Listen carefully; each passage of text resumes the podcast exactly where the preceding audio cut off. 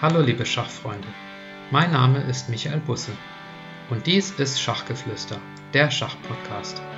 Auf meinem Kanal erhaltet ihr die neuesten Informationen aus der Schachwelt.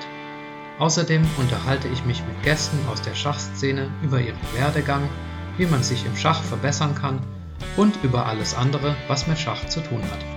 Viel Spaß mit der heutigen Folge. Ja, hallo liebe Schachfreunde. Ich begrüße euch zur sechsten Episode von Schachgeflüster, der Schachpodcast. Heute ist der 22.11.2019 und ich möchte heute ein besonderes Thema aufgreifen, worum mich der Christobal gebeten hat. Christobal ist ein Mitglied aus der Facebook-Gruppe Schach, der ich neulich beigetreten bin. Davon habe ich euch ja erzählt. Und in der Facebook-Gruppe habe ich berichtet, dass ich einen Schach-Podcast habe, habe auch einige positive Resonanz dafür bekommen, ein paar Likes. Ähm, über 20 waren das, das hat mich sehr gefreut. Und äh, zwei Nutzer haben auch eine Kommentierung dagelassen. Einer davon hat mir angeboten, mir bei Interviewgästen zu helfen. Und der andere hat so sinngemäß gesagt, dass er sich sehr freut äh, über so einen Podcast, weil er auf sowas gewartet hat. Ich habe ihn dann nochmal gefragt, worauf er denn genau gewartet hat, was er für Inhalte möchte.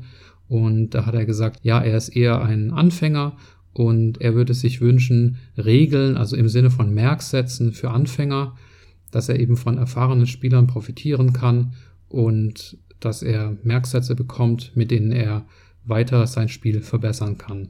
Ich habe mich erstmal gefragt, bin ich denn überhaupt der Richtige?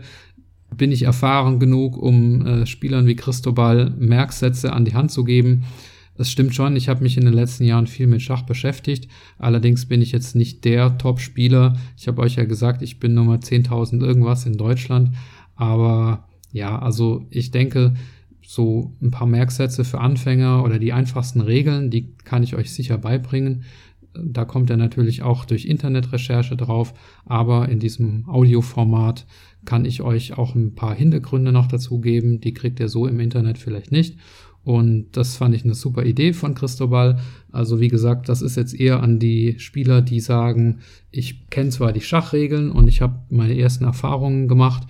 Ich kenne auch so ein paar strategische Grundsätze, aber der eine oder andere Kniff, der würde mir weiterhelfen. Und für die Spieler ist das jetzt gedacht. Vielen Dank, Cristobal, nochmal für die Idee. Ich werde auch versuchen, das, äh, das nicht nur in einer Folge zu machen, sondern das über mehrere Folgen zu erstrecken. Vielleicht mache ich so eine kleine Serie da draus. Schauen wir mal. Ich bin selber gespannt, wie es wird. Ich habe mir auch schon einen Merksatz rausgesucht, den ihr so auch nicht im Internet findet, sondern den ich mir selber quasi ausgedacht habe. Und ich hoffe, dass er euch helfen kann. Erstmal noch vorab, Christopher hat gesagt, Blindschach, das ist für ihn nichts, ähm, da skippt er immer sozusagen drüber. Ja, da muss ich so ein bisschen eine kleine Vorwarnung machen. Ganz ohne Blindschach wird es nicht gehen, denn man muss sich ja die Felder ein bisschen visualisieren. Also wenn ich eben sage, der Springer geht auf B5, dann ja, muss man eben sich das Feld vorstellen. Ohne die Felder zu benennen, geht es einfach nicht. Da kann ich euch keine Merksätze sagen. Deswegen so ein bisschen Feldvisualisierung setze ich voraus aber ich denke, das wird auf einem relativ einfachen Niveau sein. So, jetzt, was ist der erste Merksatz, den ich euch an die Hand geben möchte? Der Merksatz lautet, Achtung, Trommelwirbel, gegen den spanischen Zug und gegen den sibirischen Zug das Seitenschach mit der Dame prüfen. So, Jetzt seid ihr wahrscheinlich erstmal alle, hä, was redet er von spanischem und sibirischem Zug und was ist das Seitenschach mit der Dame? Klingt erstmal verrückt. Ja, was meine ich damit? Fangen wir mal ganz einfach an. Ihr seid weiß, der Gegner ist schwarz. Eure Dame steht in der Startposition auf dem Feld D1 und der gegnerische König steht auf E8. So, jetzt erstmal die Frage, welche Farbe haben beide Felder? Richtig, beides sind weiße Felder. Und jetzt eine kleine Aufgabe für euch. Die Dame soll dem gegnerischen König Schach geben. Also die Dame, die auf D1 steht, soll dem gegnerischen König auf E8 Schach geben. Versucht es mal, verschiedene Felder zu identifizieren, auf die die Dame gehen kann, von denen aus sie Schach gibt. Ich frage euch mal jetzt, wie viele Felder sind das? Wie viele Möglichkeiten hat Weiß, Schwarz ein Schachgebot zu geben? und ich gebe euch dafür ein bisschen Zeit.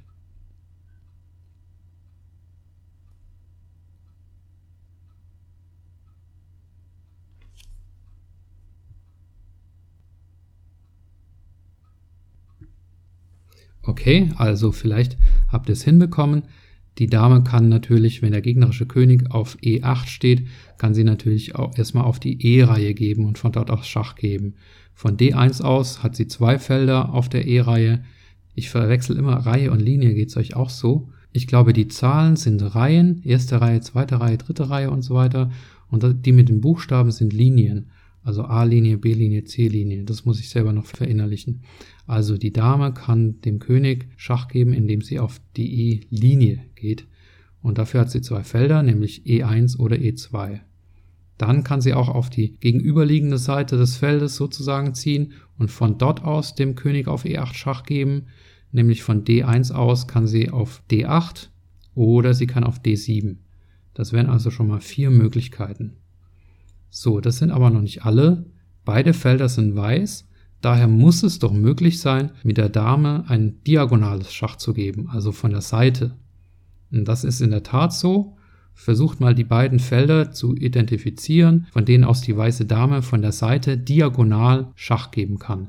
Also sie zieht an den linken Brettrand oder sie zieht an den rechten Brettrand und gibt von dort aus Schach. Welche beiden Felder sind das?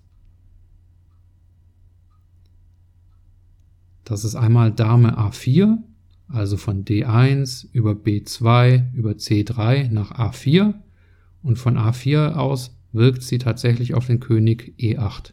Wir überprüfen das von A4 auf B5, auf C6, auf D7 und auf E8. Genau. So, und wenn sie nach rechts zieht, dann zieht sie nicht nur auf die vierte Reihe, sondern auf die fünfte, also nach H5. Wir überprüfen das von D1 auf E2, auf F3, auf G4, auf H5. Und von H5 aus wirkt sie auf E8, wir überprüfen das auch von H5 auf G6, auf F7, auf E8. Genau. Also, wir hatten zwei Schachgebote von der E-Linie, zwei Schachgebote von der D-Linie, eines von A4 und eines von H5, also insgesamt sechs verschiedene Schachgebote. So, ich sage euch den Merksatz nochmal, den ich ganz zu Anfang erwähnt habe, und der lautete, gegen den spanischen Zug und gegen den sibirischen Zug das Seitenschach mit der Dame prüfen. Was meine ich jetzt mit dem Seitenschach von der Dame? Ich meine genau diese diagonalen Damenzüge, nämlich A4 und H5. Das ist für mich das Seitenschach. Der viel häufigere Fall in euren Partien wird sein, dass ihr nach links zieht, also Dame A4. Umgekehrt kann man sich das natürlich auch vorstellen, wenn ihr schwarz seid und auf den gegnerischen weißen König trefft, dann steht eure Dame auf D8 und der gegnerische König auf E1 und dann kann eure Dame Seitenschach geben, eben nicht von A4, sondern von A5 aus oder von H4 aus. Also umgekehrt mit Schwarz geht das Seitenschach natürlich auch. Jetzt wisst ihr, was das Seitenschach ist oder Seitenschach mit der Dame. Ich muss vorab sagen, das ist natürlich kein offizieller Begriff. Ich habe den so ein bisschen erfunden. Ähm, ich habe auch versucht zu googeln, ob es sowas schon gibt, ob dieses Schach von der von einem Rand aus, ob es dafür schon eine Bezeichnung gibt. Aber ich habe nichts gefunden. Und ich habe sowieso so ein bisschen den Eindruck, das kommt auch später noch, wenn ich vom spanischen und vom sibirischen Zug erzähle. Ich habe den Eindruck, dass Schach so richtig mit, ähm, mit einem Audioformat wie einem Podcast dass wir dafür irgendwie eine eigene Sprache brauchen, dass ich da also einige Begriffe erfinden muss, ja, damit ich euch überhaupt meine Botschaften sozusagen mitgeben kann. Es reicht ja nicht, wenn ich von A5 oder A4 oder H5 oder H4 spreche, sondern ihr müsst ja wissen, dass ich damit meine, das seitliche Schach mit der Dame und dafür muss ich eben einen Begriff erfinden, weil es den noch nicht gibt. Und deswegen das Seitenschach. Also ich denke, dass das im Laufe dieses Podcasts und speziell bei dieser Folge auch noch häufiger vorkommen wird, dass ich Begriffe erfinden muss. Ich hoffe, ihr nehmt mir das nicht übel. Also das ist auch keine Anmaßung gegenüber dem jahrhundertealten ähm, Spiel des Schachs, sondern es ist einfach, glaube ich, durch dieses Tonformat, durch dieses Audioformat, ist es einfach erforderlich. Also nochmal auf den Merksatz zurückkommt, Was meine ich denn mit dem spanischen Zug erstmal angefangen? Der spanische Zug, diesen Begriff habe ich entliehen aus der spanischen Eröffnung. Die spanische Eröffnung kennt ihr sicherlich. Die Amerikaner sagen auch Rui Lopez dazu. Das ist der Spanier, nach dem diese Eröffnung benannt ist. Die geht so: E2, E4, Springer F3, Springer C6, Läufer B5. Also der E-Bauer wird gezogen, der Schwarze stellt den E-Bauer dagegen, beide Springer werden gezogen, jeweils der, der auf der rechten Seite ist, also vom Spieler aus gesehen auf der rechten Seite. Das heißt, die Springer stehen sich quasi diagonal gegenüber und dann wird der weiße Läufer auf B5 entwickelt. Italienisch wäre C4, Spanisch ist B5. Mit dem spanischen Zug meine ich jetzt aber nicht nur B5, sondern ich möchte das auch gerne auf die andere Seite übertragen. Also ich meine damit auch G5. Also wenn ich jetzt von spanischen Zug spreche, dann meine ich nicht den dritten Zug aus der spanischen Eröffnung, sondern ich meine damit, dass man den Läufer quasi vor den entwickelten Springer setzt. Das heißt, der Gegner hat den Springer entwickelt, entweder auf C6 oder auf F6, hat also den ersten natürlichen Entwicklungszug für den Springer gemacht und dann setze ich meinen Läufer davor mit dem Ziel, den gegnerischen Springer zu fesseln. Vielleicht hat er seinen Zentrumsbauer auch schon nach vorne gesetzt, sodass der Springer wirklich gefesselt ist. Ansonsten wäre es nur ein Doppelbauer, der droht, wenn man den Springer schlägt. Aber auf jeden Fall ist es ein üblicher Zug, dass man eben seinen Läufer dahin entwickelt, dass man ihn quasi diagonal vor den entwickelten Springer setzt. Mit vor den Springer meine ich eigentlich genauer gesagt außerhalb. Der Springer steht jetzt beispielsweise auf F6 und dann würde man den Läufer auf G5 stellen. Das heißt, von außen kommend setzt man sich diagonal vor ihn. Also mit dem spanischen Zug meine ich, wenn man mit Weiß spielt, Läufer B5 oder Läufer G5, beziehungsweise wenn man mit Schwarz spielt, meine ich damit Läufer B4 oder Läufer G4. Also der Zug, der mit dem Läufer nicht ganz an die Seite geht, sondern eine Reihe daneben, der Zug, der sich vor den entwickelten Springer setzt. Und es ist auch so, dass man diesen Zug daran erkennt, dass er meist der erste Zug ist, der in die gegnerische Hälfte eindringt. Das heißt, jeder hat ja sozusagen eine Hälfte des Schachbrettes. Die ersten vier Reihen sind meine und die letzten vier Reihen sind die des Gegners. Und mit dem spanischen Zug dringt der Gegner erstmals in meine Hälfte des Schachbrettes ein und daran erkennt man diesen sogenannten, von mir sogenannten spanischen Zug. So, wie könnt ihr diesen spanischen Zug des Gegners ausnutzen? Dieser Zug ist natürlich meistens ein guter Zug, denn er entwickelt den Läufer, er fesselt den gegnerischen Springer und es ist ja auch zum Beispiel in der spanischen Eröffnung ein anerkannter Zug, aber Tatsache ist, dass dieser Zug auch teilweise ein richtiger Fehler sein kann. Warum? Wann immer dieser Zug gespielt wird, kann es sein, dass er eine Figur verliert, meistens nicht mal den Läufer selbst, sondern den Springer. Ich gebe euch jetzt mal ein Beispiel. Also, ihr seid weiß, euer Gegner greift euch sozusagen an mit einem spanischen Zug, ihr habt euren Springer auf C3 entwickelt und euer Gegner setzt seine Läufer von außen diagonal davor, also auf das Feld B4. Und jetzt könnt ihr einen Zug prüfen mit der Dame. Ihr könnt nämlich das Seitenschach versuchen. Also, ihr könnt mit der Dame von D1 nach A4 ziehen. Und was bezweckt das A4? Was meine ich damit? Warum kann das gut sein? Naja, einerseits greift es eben diesen Läufer an, ne? also die Dame steht auf A4 und greift den Läufer auf B4 an und gleichzeitig kann die Dame auf A4 Schach geben. Das heißt, ihr habt eine Damengabel, wenn man das so nennen möchte. Das heißt also ein Doppelangriff, die Dame greift gleichzeitig den Läufer an und gibt Schach. Oftmals bei Damengabeln geht es so aus, dass ihr eben die schwächere Figur gewinnt, die angegriffen ist. Der König muss dann eben entweder gedeckt werden oder er muss wegziehen und ihr könnt dann einfach im nächsten Zug den Läufer abgreifen. Ich kann euch wirklich sagen, es gibt ganz, ganz viele Partien, wo ich das übersehen habe, wo ich entweder selber diesen sogenannten spanischen Zug gespielt habe und der Gegner mit so einem Seitenschach meinen Läufer einfach abgegriffen hat, oder Es gibt auch Partien, bei denen ich das übersehen habe, dass ich das selber hätte machen können.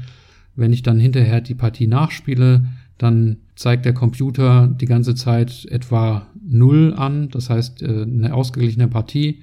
Dann spielt der Gegner diesen spanischen Zug und der Computer geht plötzlich auf plus 3,5 oder 4 für mich und ich übersehe das dann aber, diesen, dieses Seitenschach mit der Dame und spiele irgendwie was anderes, entwickle meine, meinen Springer auf der anderen Seite oder mache eine Rochade oder einen Bauernzug oder was auch immer und dann geht der Computer wieder runter von plus 3,5 auf 0.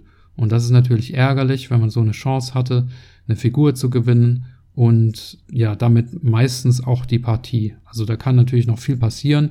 Wenn man eine Figur gewinnt, heißt das noch nicht, dass man gleich die Partie gewonnen hat, aber es ist natürlich ein eklatanter Vorteil. Meistens ist es auch so, dass es nicht am Ende von der Partie eintritt und auch nicht gleich in den ersten fünf Zügen, sondern so, ich sag mal, ungefähr zwischen Zug 5 und Zug 15. Da kann es vorkommen.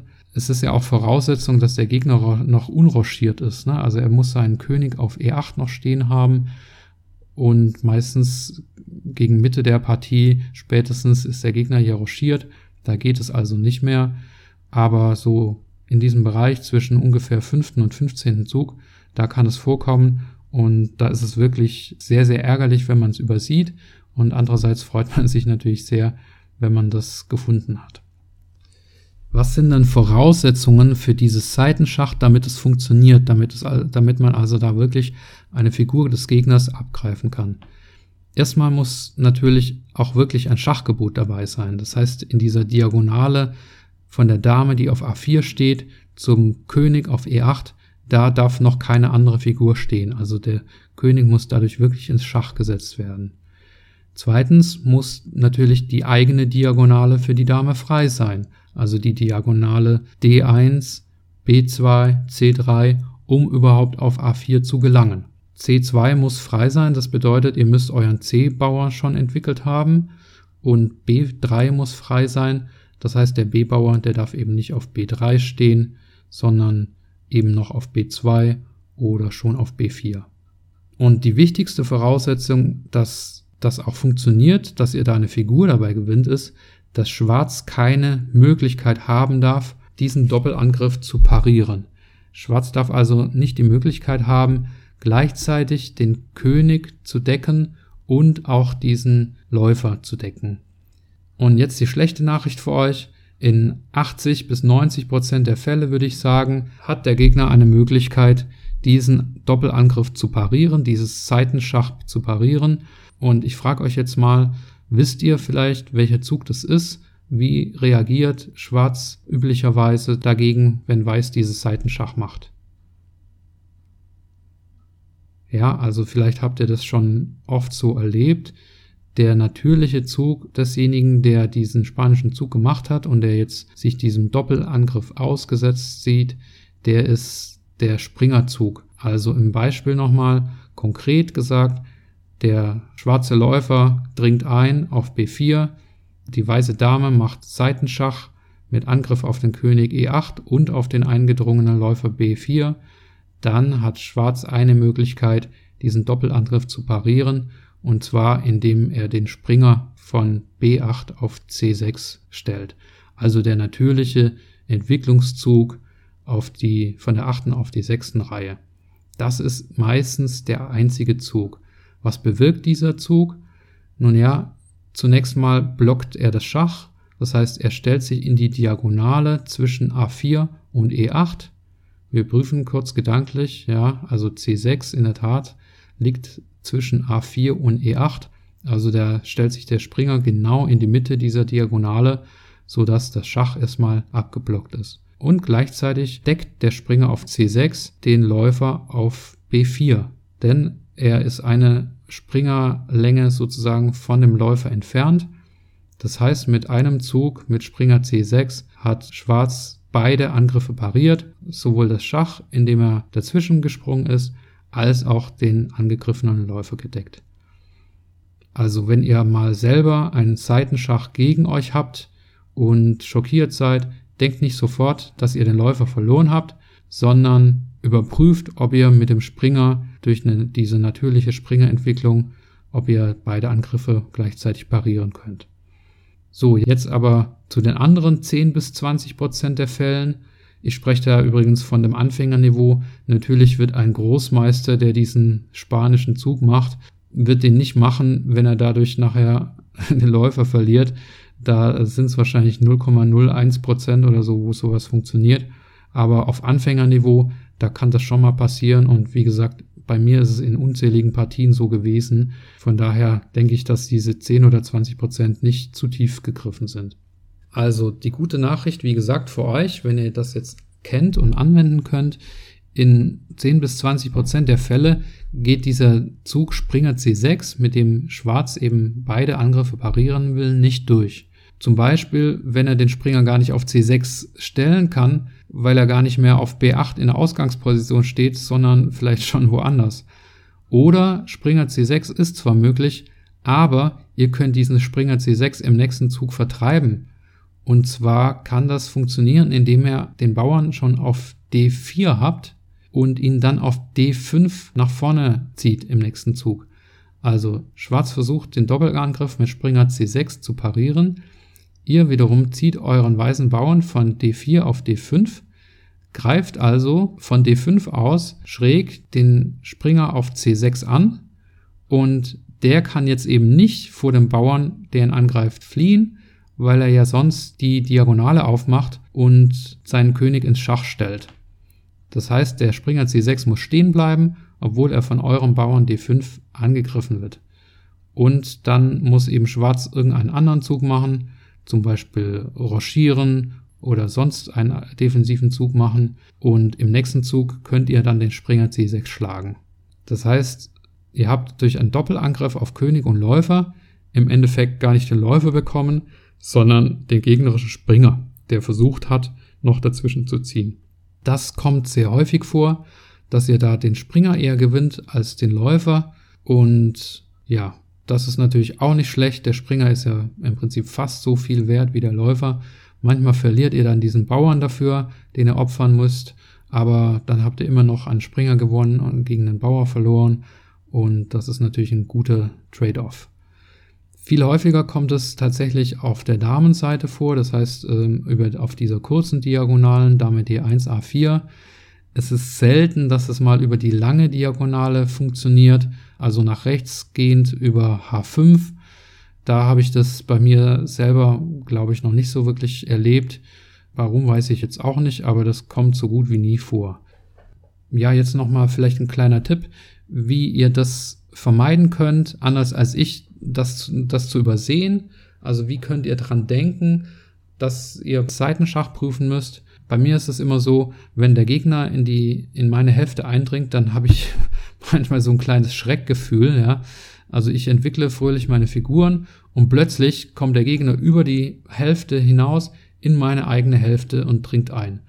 Und manchmal denke ich generell, wenn der Gegner so einen Zug macht, den ich nicht gesehen habe oder der, der mich überrascht, dann denke ich, oh Mist, ich habe einen Zug übersehen, jetzt verliere ich. Aber oft ist auch das Gegenteil der Fall. Wenn ich einen Zug übersehen habe, dann ist der gegnerische Zug ja gegebenenfalls auch schlecht. Das heißt, wenn man überrascht ist, dann muss man nicht denken, dass man jetzt was übersehen hat und dadurch verloren hat, sondern man muss auch seinem Gegner mal zutrauen, einen Fehler gemacht zu haben.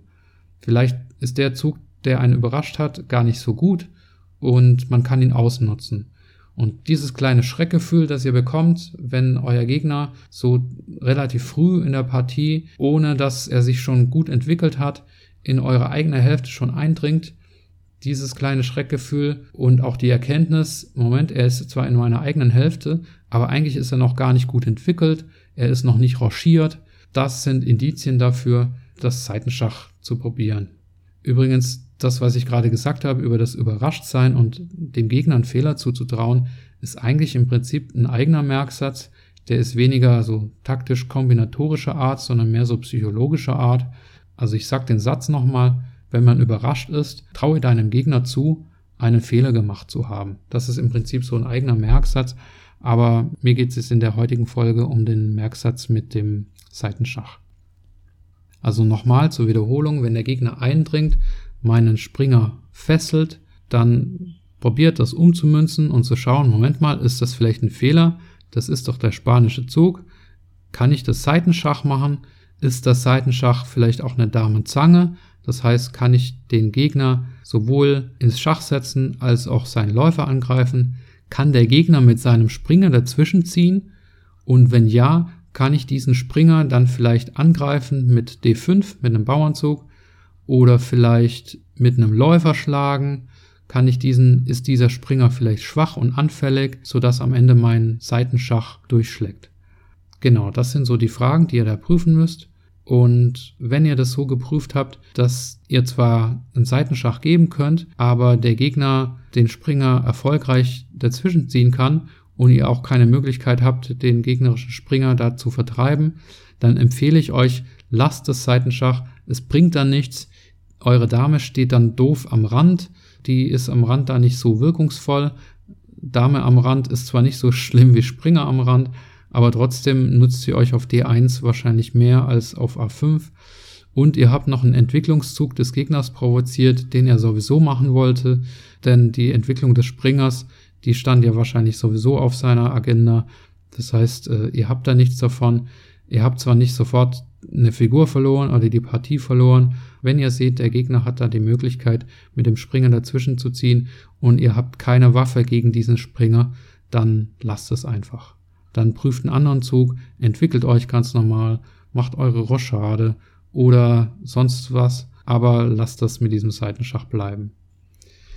So, jetzt nochmal nach oben zum Merksatz. Der Merksatz lautete ja nicht nur, dass man gegen den spanischen Zug das Seitenschach prüfen soll, sondern auch gegen den sibirischen Zug. Jetzt muss ich erstmal erklären, was ist der sibirische Zug? Auch das ist eine Wortschöpfung von mir.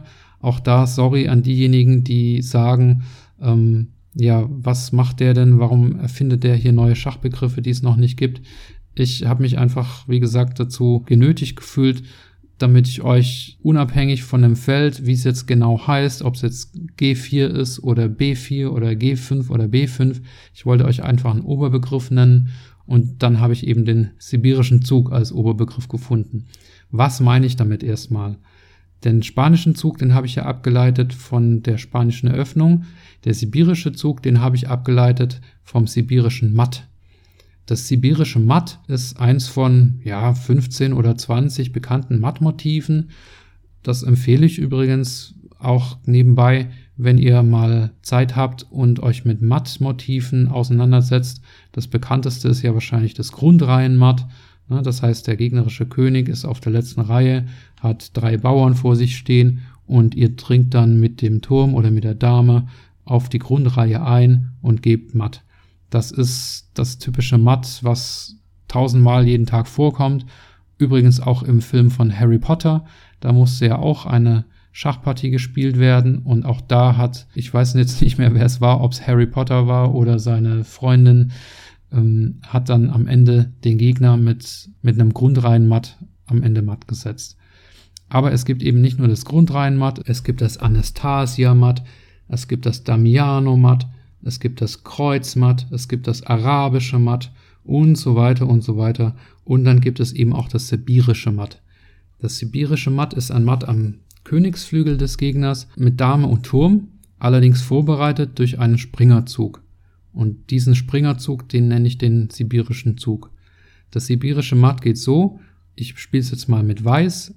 Die Dame ist auf, eure Dame ist auf C2, der Springer geht von seinem Entwicklungsfeld F3 auf G5.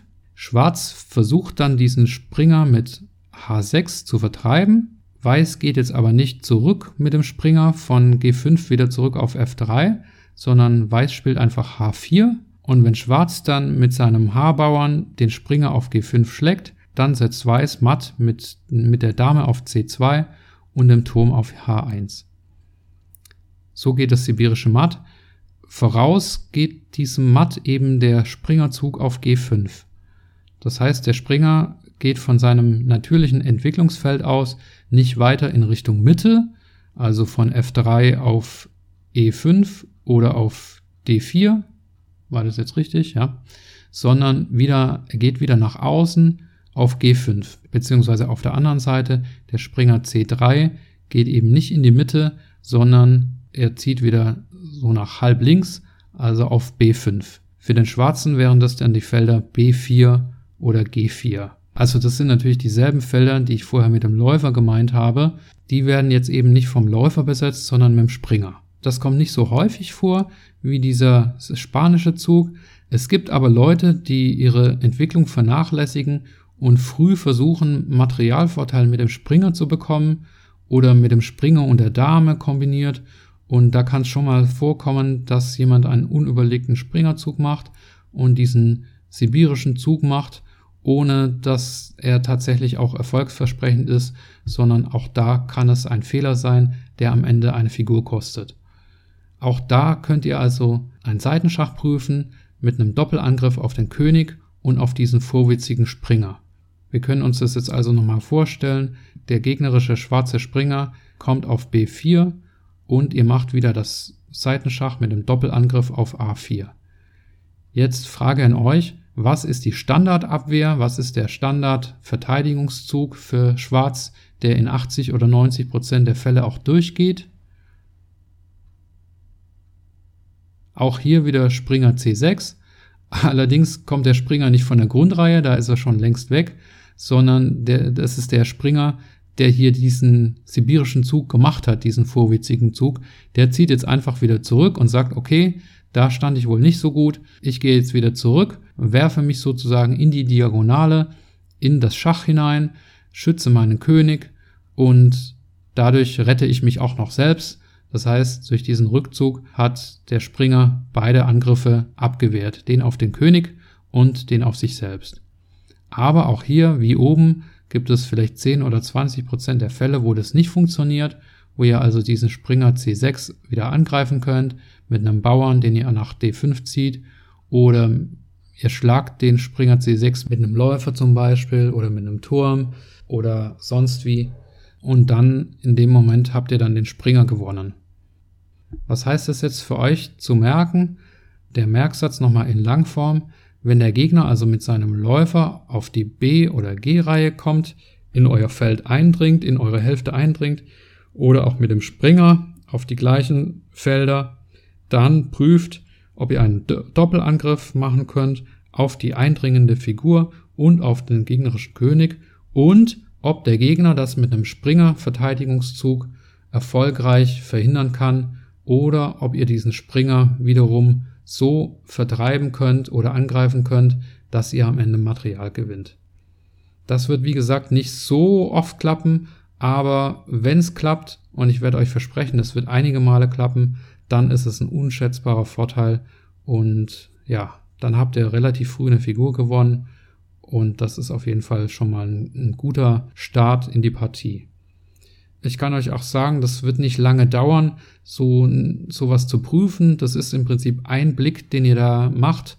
Ich habe mir angewöhnt, das jetzt standardmäßig kurz zu prüfen. Trotzdem vergesse ich es unzählige Male, gerade in so Blitzpartien, da sieht man das einfach nicht. Da guckt man dann nur, wo kann der Springer hinwirken und macht dann irgendwie einen anderen Zug, anstatt das zu prüfen. Aber ja, gewöhnt euch einfach an, standardmäßig. Wie gesagt, es ist keine lange Prüfung. Schaut einfach, ob der Springer da dazwischen ziehen kann oder nicht und dann handelt dementsprechend. Ja, das war im Prinzip schon der Merksatz. Ich habe noch ein kleines Add-on für die leicht fortgeschrittenen unter euch. Es gibt noch einen weiteren Anwendungsbereich für das Seitenschach mit einem Doppelangriff. Und zwar wir bleiben nochmal in der Konstellation, ihr seid weiß und der Gegner ist schwarz. Und zwar ist, die, ist der weitere Anwendungsbereich der gegnerische Zug Springer A6. Springer A6 ist meistens kein besonders guter Zug. Das natürliche Feld für den Springer ist ja C6 oder auch D7.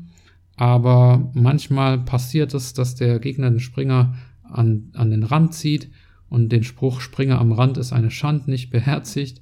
Der Springer auf A6 ist zwar meistens verteidigt durch den gegnerischen Bauern auf B7 oder wenn der Bauer nicht mehr auf B7 steht, sondern auf B6 schon oder, oder auf B5, ist er trotzdem verteidigt und zwar durch den Läufer auf C7, aber er ist eben nur einmal verteidigt. Und wenn ihr jetzt das Seitenschach mit der Dame macht, dann könnt ihr neben dem König auch gleichzeitig den Springer auf A6 angreifen. Und wenn ihr jetzt noch eine zweite Figur habt, die auch den Springer auf A6 angreift, meistens wird es ein Läufer sein, dann könnt ihr zuerst mit dem Läufer den Springer auf A6 schlagen. Schwarz schlägt dann zurück, eben mit dem Bauern oder mit dem Läufer, der den Springer A6 gedeckt hat. Und dann könnt ihr das Seitenschach in Angriff nehmen. Das heißt, erst abtauschen und dann das Seitenschach. In dem Fall wäre das also folgende Zugfolge. Der Gegner macht Springer A6, ihr schlagt mit eurem Läufer auf A6, der Gegner schlägt zurück, entweder mit dem Bauern oder mit dem Läufer, und dann macht ihr das Seitenschach, greift den König an und greift auch gleichzeitig die, diesen Bauer oder diesen Läufer an und den könnt ihr dann abgreifen. Also nicht sofort das Seitenschach, sondern erst der Tausch und dann das Seitenschach mit Doppelangriff. Ja, das ist natürlich eine fortgeschrittene Variante, die muss ich zugeben, sehe ich auch nicht so oft. Ich habe das ein paar Mal gesehen bei chess.com, bei diesem Taktiktrainer. Da weiß ich jetzt schon auswendig, wenn ich diese eine Position sehe, aha, okay, ich muss erst auf A6 tauschen und dann das Seitenschach machen. Aber ja, das in der eigenen Partie anzuwenden, ist dann natürlich noch etwas schwieriger. Aber ich mache das gerne auf chess.com, auf diesen Taktiktrainer. Den finde ich auch besser als den von chess24.com. Das ist irgendwie für mich ein bisschen unhandlich.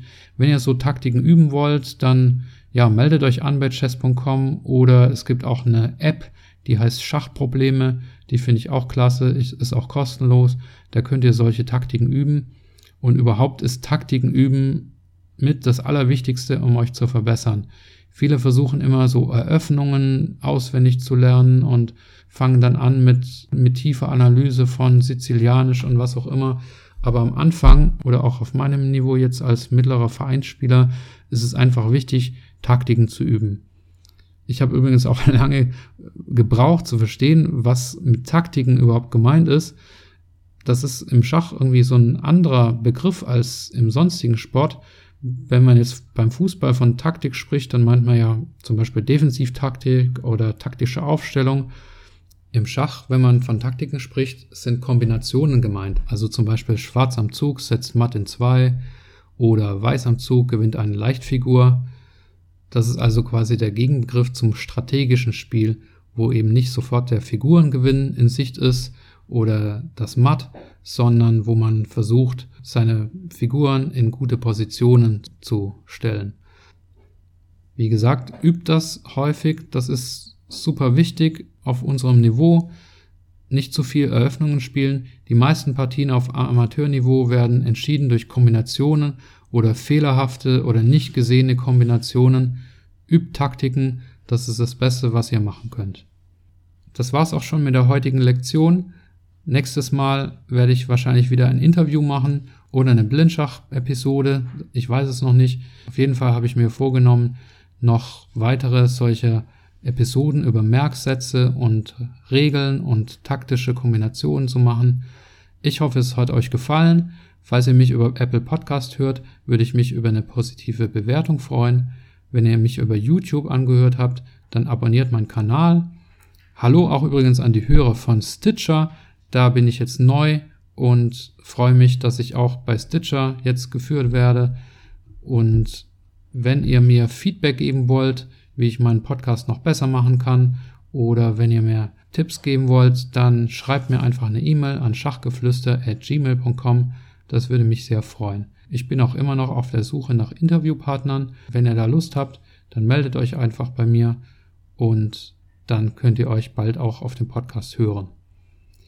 Die Audioqualität heute müsste übrigens ein bisschen besser sein. Ich habe erstmalig ein Mikrofon verwendet und habe auch ein paar YouTube-Tutorials geschaut, wie ich mit diesem Schneideprogramm, das ich habe, nämlich Audacity, umgehen kann, wie ich da meine Stimme verbessern kann. Ich hoffe, ihr merkt den qualitativen Unterschied und werde natürlich weiter versuchen, den Podcast noch zu verbessern. Ich hoffe, euch hat's gefallen. Ich sage euch schon mal Tschüss und bis nächstes Mal. Macht's gut, euer Michael.